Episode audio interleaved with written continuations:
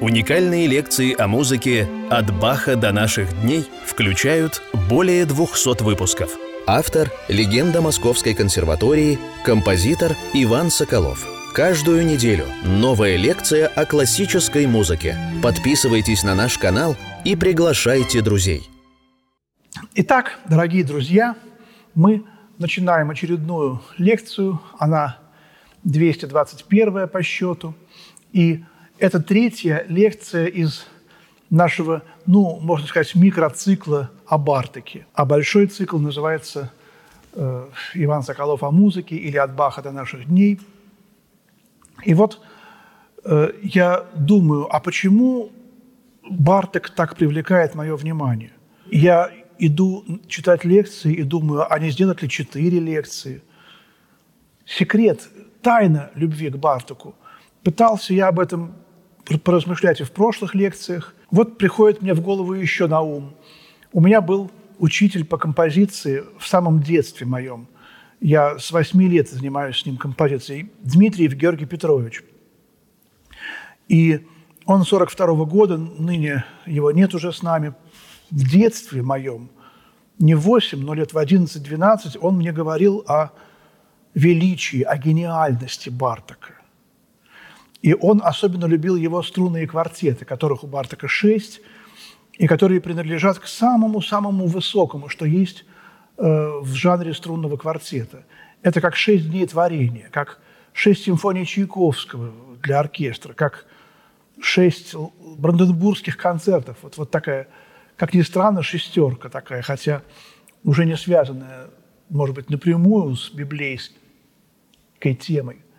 И вот Георгий Петрович мне рассказывал, как он, будучи студентом консерватории, попал на концерт, где Мария Вениаминовна Юдина исполняла сонату Бартака для двух фортепиано и ударных, о которой тоже так я упоминал.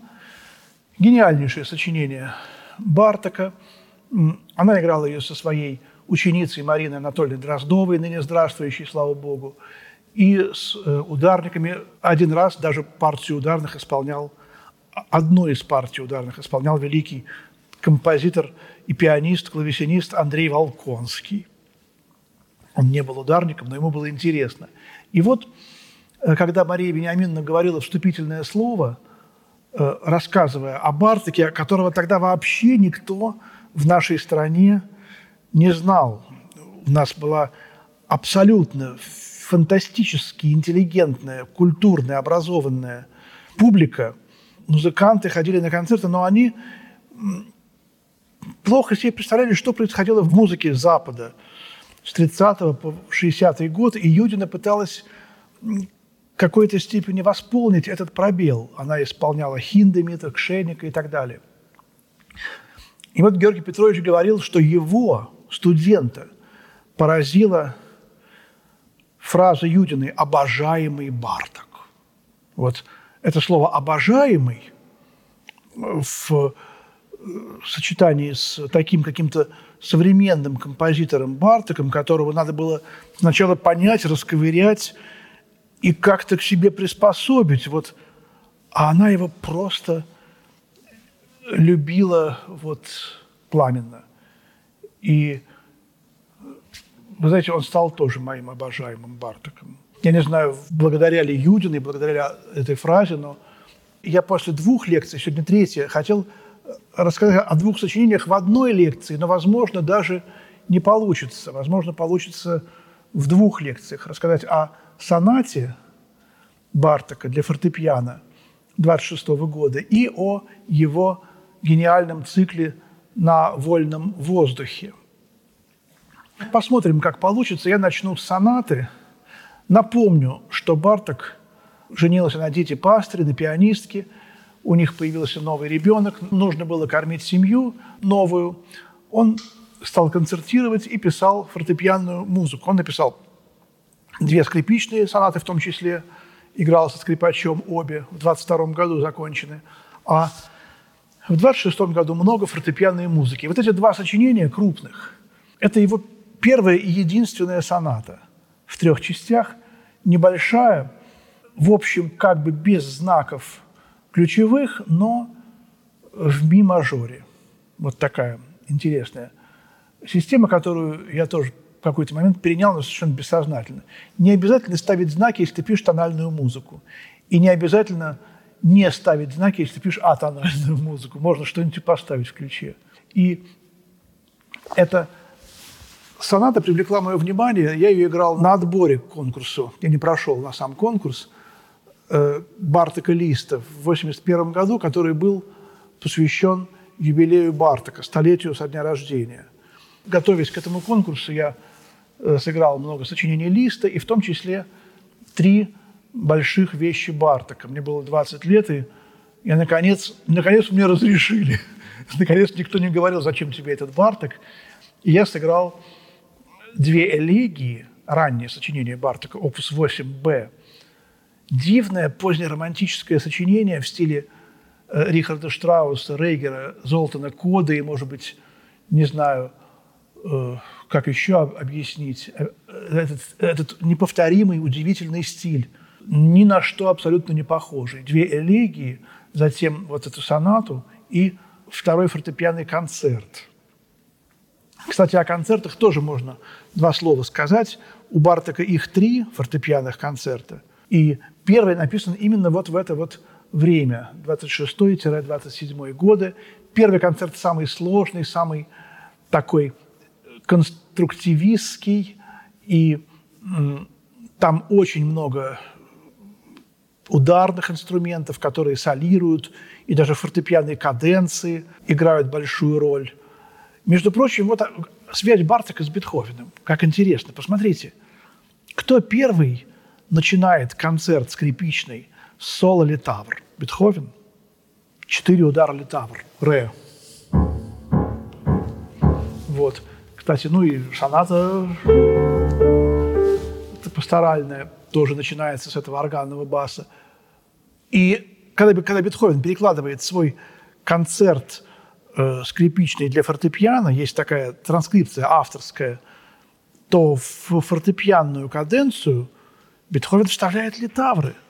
Это абсолютно невероятно новый и очень э, такой, ну, авангардный пример, когда вдруг пианист играет каденцию вместе с литавристом. Какой-то даже почти, почти сверхмузыкальный пример. И вот не только конструктивные идеи Барток воспринял у Бетховена, но и такие тембровые идеи. А литавры, конечно же, это инструмент, естественно, для Бетховена. Он изображал некий гром, некий голос Бога, голос Юпитера, громовержца, который в античности как бы ну, являлся образом Бога Отца, или наоборот, Бог Отец назывался в античности Юпитером, потому что они, у них не было вот этого христианского, так сказать, вот однобожия понимания, что Бог – это Бог один и вот в трех лицах. Это бетховенская сущность Бартака и конструктивная, и страстная одновременно. Она в этой сонате, конечно же, э, слышна. Вот, она слышна и в, перв, в первом концерте. Второй концерт более э, такой, ну, стравинский, он более умеренный. А третий концерт, написанный в конце 30-х годов, в начале 40-х, простите, годов, уже в Америке, он, наоборот, романтический. И в третьем концерте Барток не, неожиданно возвращается к лирике. И вот как струнные квартеты идут от поздней романтики – к конструктивизму. И вдруг в шестом квартете, который Шандер Век впервые исполнил со своим квартетом молодой скрипач и потом дирижер, он возвращается к лирике и романтизму. Также точно вдруг появляется романтизм в его третьем фортепианном концерте. Почему? Дело в том, что когда он был авангардистом Барток в 20-е годы, во-первых, прежде всего, все время, время от времени появлялось какое-то трезвучие э, мажорное или минорное, чаще мажорное, к которому тянулось все эти вот как бы атональные построения. И очень часто это трезвучие сопровождалось народной мелодикой. Радостные, светлые гармонии, вот это какая-то благостная, светлая народная линия, она не покидала Бартака даже в то время, когда он увлекался самыми сложными атональными построениями. Вот такая же соната.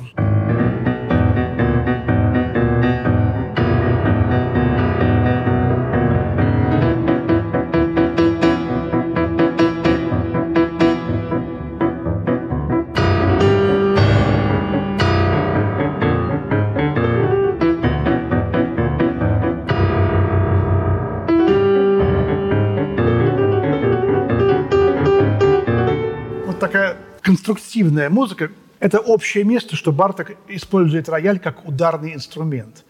Понятно. С другой стороны, это баховский мотив. Все тот же мотив восхождения на Голгофу или по Еворскому мотив воскресения. Понимаете, но си бемоль минор, ми мажор. Тритонанта, минор-мажор – верхний регистр Баха, низкий регистр Бартака, и еще это попавшая увеличенная октава. Не так и и не так, а так.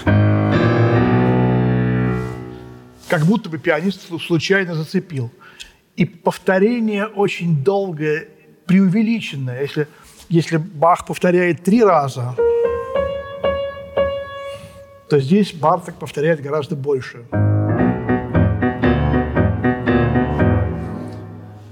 Вот, и лад, видите, доминанта.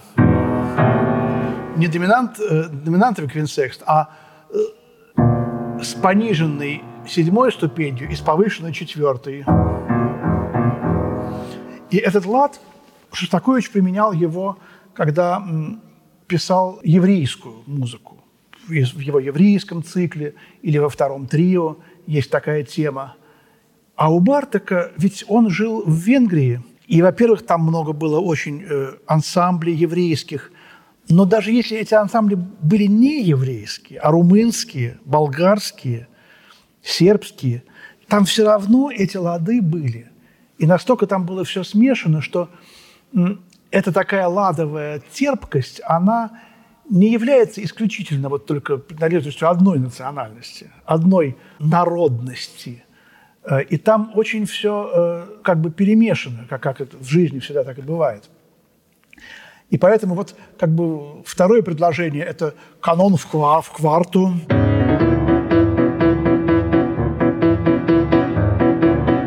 Вот. И третье. Мы опять э, слышим влияние Стравинского. Но если у Стравинского был интеллектуализм и конструктивизм, то здесь такая вот языческая, фавистская э, какая-то стихия весны священной, в которой Барток как бы немножко остался, и которую Стравинский уже в 20-е годы преодолел. Стравинский обратился к неоклассицизму, вдруг высушил свою музыку и вдруг стал писать, как говорил Прокофьев, бахизмы с фальшивизмами. Значит, вот это вот какая-то мощная, такая сочная фальшивая музыка, которая была у Стравинского, ну, в хорошем смысле фальшивая, вот, такая с этими пряными диссонансами, которая была у Стравинского «Весне священной», и потом в «Свадебке» она уже уступила место у Стравинского Аполлону Мусагету, каким-то таким, ну, а потом уже и Эдипу, и Персифоне. Вот здесь у Партака это все есть вот такие, например, побочные партии, ну, почти какая-то вот оркестровый фрагмент, кусочек из «Весны священной».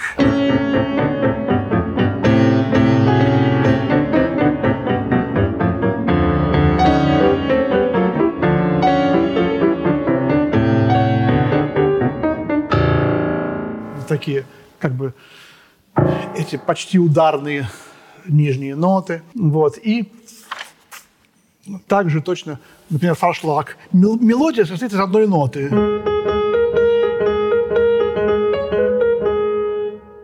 И вот этот фаршлаг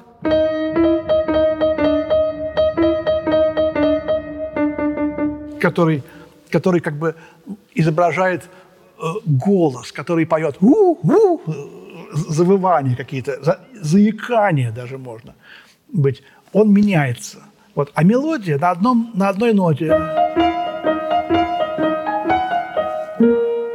Опять вспоминается та история про этого глухонемого мужика, с которой начинается хроника моей жизни Стравинского, который засовывал руку под мышку и хлопал локтем по плечу. Получались неприличные звуки, и мой папа сказал, что вот, теперь я понимаю, Стравинский эти, эти звуки всю жизнь свою изображал. И вот, вот, это, вот эти вот моменты, они, конечно, тут тоже существуют. И вдруг заключительная партия, смотрите –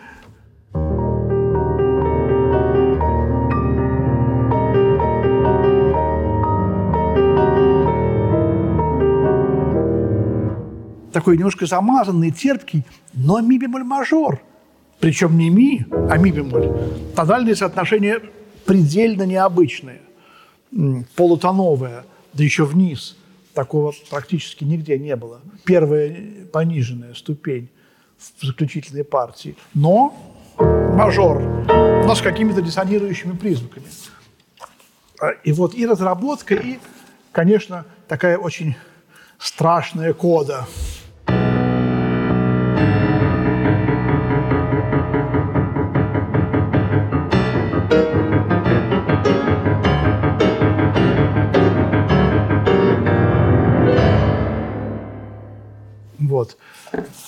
Совершенно необычная вторая часть этой сонаты. Очень короткая, три страницы. И меня она поразила. Когда я по этому сборнику 1977 года играл, мне было лет 18, изучал. Очень странное начало –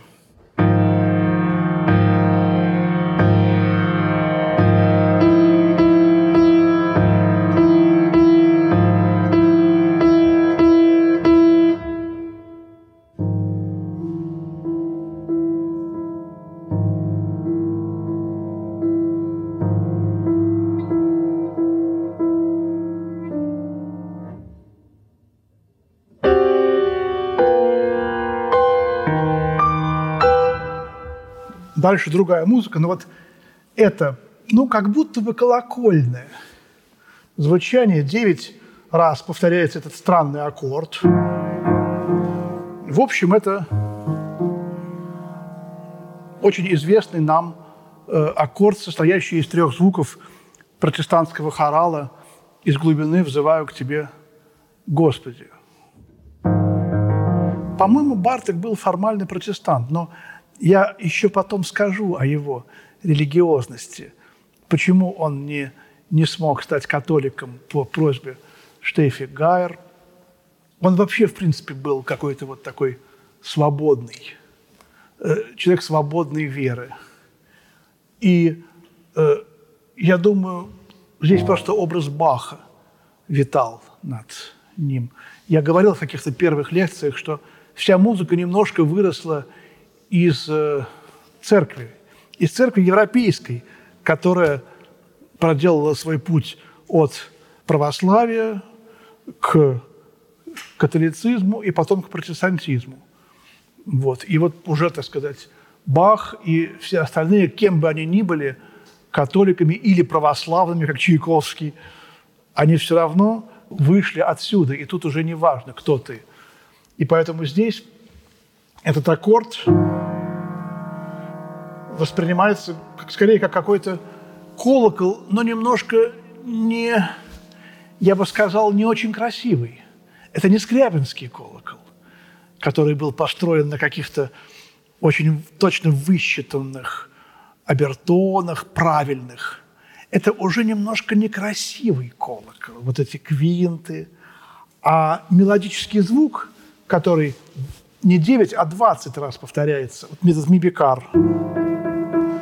Он вообще образует э, большую септиму и малую нону вот с, с этими двумя звуками. То есть это самое, что ни на есть, вообще фальшивый звук, который можно к этому аккорду присоединить. Э, вот смотрите, до. Совсем другое, да? какое-то благородное, тоже немножко мистическое звучание. Или... А тут вот оно врезается прямо вот, вот в эту секунду. Он мог бы и тут написать. Наверное, Прокофьев э, знал эту сонату. Помните?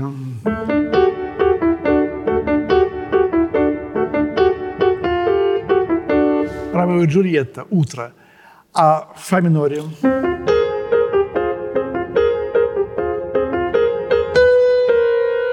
Залез внутрь этой секунды.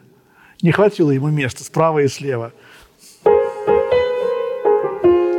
Юмористическая такая трактовка именно этого же приема. Но, конечно, здесь вот это 20 раз взятое ми, а потом вдруг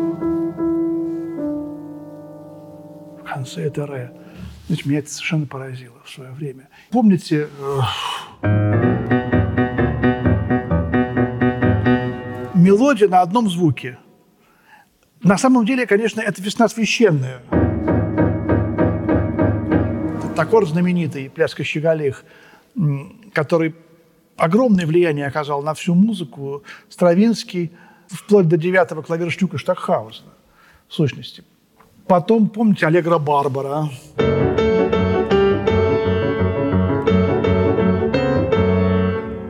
Тот же прием мелодия превратилась в повтор одного звука. А знаете кто? Инициатор Лист. Ведь в сущности весь Барток вышел из Листа. Потому что дух Венгрии никто лучше Листа не выразил. Может быть, Барток, но он был позже. Дух странный. Вообще, кто такие венгры? Откуда они взялись? Есть мнение, что они когда-то из э, России э, пере, переехали. К на, э, и вот марийцы, они каким-то образом по языку связаны с Венгрией. Там где-то далеко Йошкар-Ола, Эшпай, композитор наш великий, российский, Андрей Яковлевич Эшпай, он об этом много мог бы сказать, я думаю. Как бы то ни было, вот это любовь листа к одному звуку, мелодия, состоящая из одного звука. Там это у листа религиозность. Звук как э, образ божества. Вот один звук, и уже Бога ты не восхвалишь никак. Это гениальная идея. Помните, Мартынов говорил, что сначала Бога хвалит одноголосием, григорианский хорал. Потом это одноголосие увеличивается, но это все равно одна и та же мелодия – Потом эта мелодия расслаивается, делает разными, но они все равноправные по значению. И только потом протестантизм создает мелодию и гармонию. И это уже как бы вот, ну, разрушение принципа равноправия. А самое исток, даже еще раньше, чем григорианские э, песнопения, это вообще славить Бога на одном звуке. Господи, Господи, на один звук. Поэтому музыка Владимира Ивановича Мартынова очень часто начинается с одного звука. И, конечно, мы сейчас не будем об этом говорить, но здесь именно вот то же самое. И в конце, чтобы показать, что все должно иметь свой конец, возникает второй звук, всего один раз.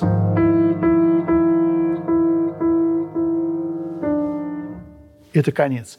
Я сравниваю это с болеро Равеля – которое, кстати, еще не было написано в 26 году, где сплошной до-мажор минут 15 звучит. В то время это было абсолютно невероятно. Никакого минимализма тогда еще и не было и в помине. И вдруг в конце ми-мажор на несколько тактов. То есть мы знаем, что каданс – это то, что общая форма, то, что говорит нам о том, что приближается конец. Музыка разная, разная, разная, а в кадансах всегда три аккорда. И когда мы слышим эти аккорды, мы знаем, что это конец. А когда все одно и то же, то надо что-то другое придумать наоборот. И вот здесь этот же прием. И вы знаете, все это, все эти рассуждения, э, они вдруг подтвердились, когда я попал в магазин э, нотный в Кёльне в 90-е годы. Еще не было интернета, и вдруг обнаружил очень интересный сборник э, обработок клавирных Бартека. У нас в СССР они не были изданы. Который которые он сделал в 20-е годы, это все тоже, чтобы играть концерты. Испанской клавирной музыки Средневековья. И я нашел там обработанную Бартоком фугу испанского композитора Делла Чайя. И тема этой фуги была на одном звуке.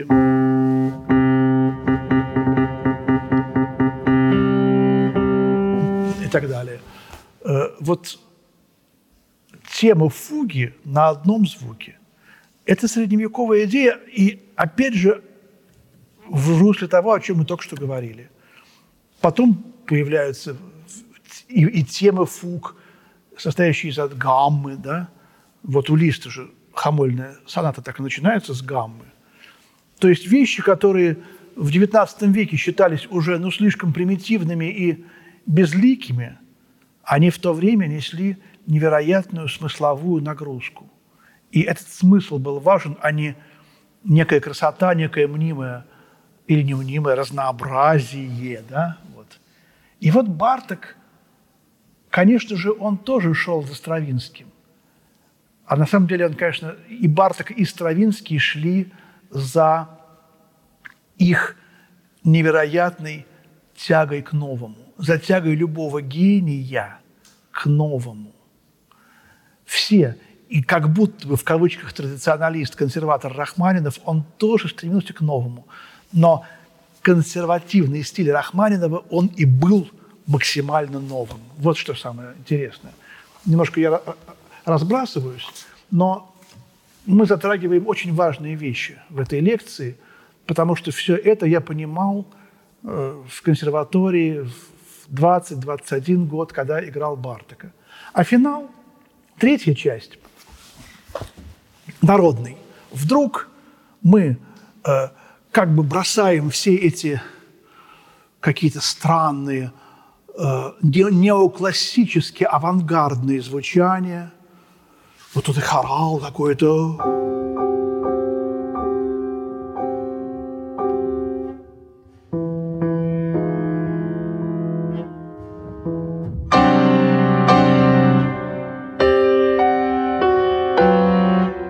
Вот. И вдруг, как будто этот пелена срывается, и мы опять в Венгрии.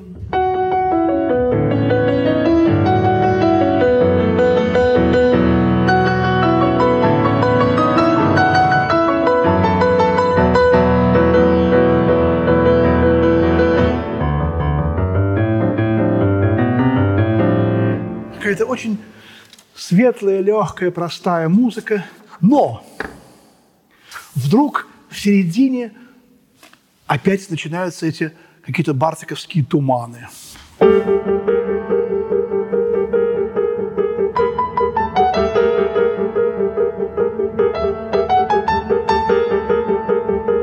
Тема диатоническая сопровождается такими вот... Что это?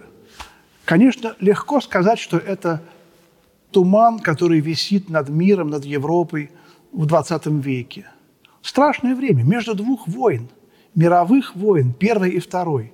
Вроде бы не было большой войны, но вот то, что было с 14 по 18 год, и то, что потом возникло, вот фашизм в 1933 году возник в Германии, потом это страшная война, все это немножко вот, я думаю, повлияло на вот это вот страшность и диссонантность музыки того времени. Но над всем над этим ужасом это, это пьяно надо играть тихо, а мелодия имеется форта.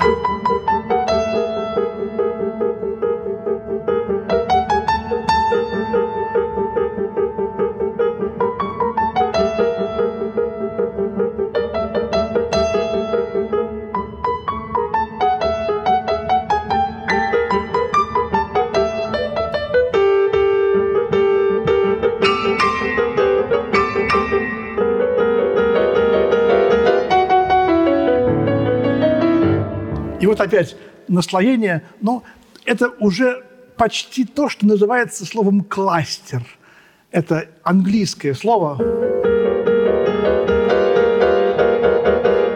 Еще немножко, и мы будем играть почти то же самое. Да. Я вспоминаю, как молодой Шостакович э, рассказывал, э, у него был феноменальный слух, не только память, но и слух.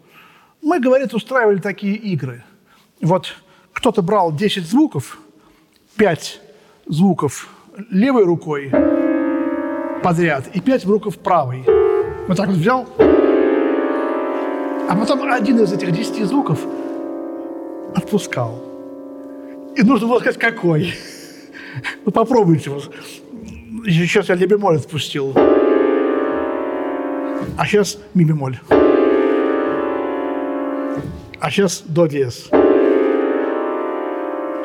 И он говорит, что у меня это получалось всегда. То есть вот это э, показатель того, что современная музыка писалась гениями вся по слуху. И это не какие-то просто специально фальшивые звучания. И вот такая история. Первым, кто э, применил в музыке кластеры, конечно, есть эпизодические э, кластеры и в XVIII, и в XVII веке, и даже у Моцарта есть кластер. Но появился Генри Кауэлл, американский композитор, э, родившийся в конце XIX, э, ну, еще раньше у Чарльза Айвза, конечно, были кластеры, но мы сейчас, у нас нет времени еще об Айвзе говорить, хотя это гениальнейший человек, абсолютно невероятный, так сказать, э, ну, новатор, может быть, провозвестник вообще новой музыки, родившийся в 1874 году, ну, со Скрябиным вместе, но придумавший и кластеры, и алиаторику, и многое другое, что возникло только в 20 веке, и четверти тоны. Вот. Э, но Кауэлл э, придумал кластеры. Приехал в Европу сначала, потом в Россию. И, по-моему, даже в России они встретились с Бартоком. Барток побывал на концерте Кауэлла, э, где он играл вот так вот ладонями по роялю. И был поражен, потому что он еще не успел – написать свою сонату фортепианную, подошел к Кавелу и сказал, господин Кавел, я ведь тоже об этом думаю. Я тоже думаю, что музыка должна через это пройти. Но вы это сделали раньше. Что же мне теперь остается делать? И Кавел сказал, что, ну, по-моему, говорит, вы тоже согласитесь, что музыка – это не наука, где есть патент, где нужно платить деньги, чтобы воспользоваться чьим-то изобретением, что главное – это художественный результат.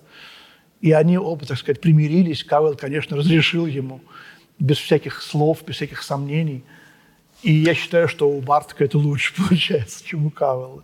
Хотя роль Кавелла тоже большая.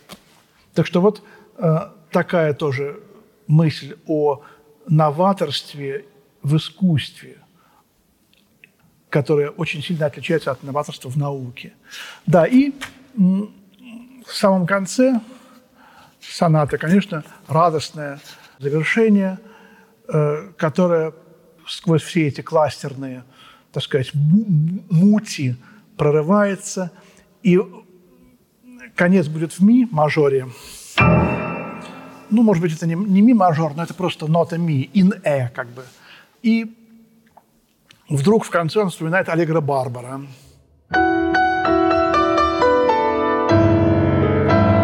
Фа диез минор.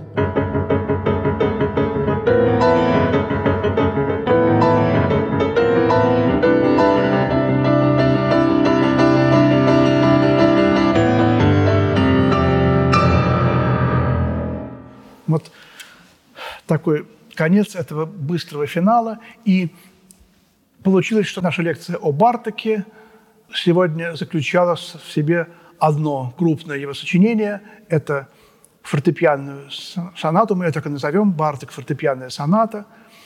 А следующая лекция о Бартаке, наверное, уже действительно последняя, четвертая, будет посвящена его циклу «На вольном воздухе». Пять пьес для фортепиано. Большое спасибо, друзья. Всего доброго и до свидания.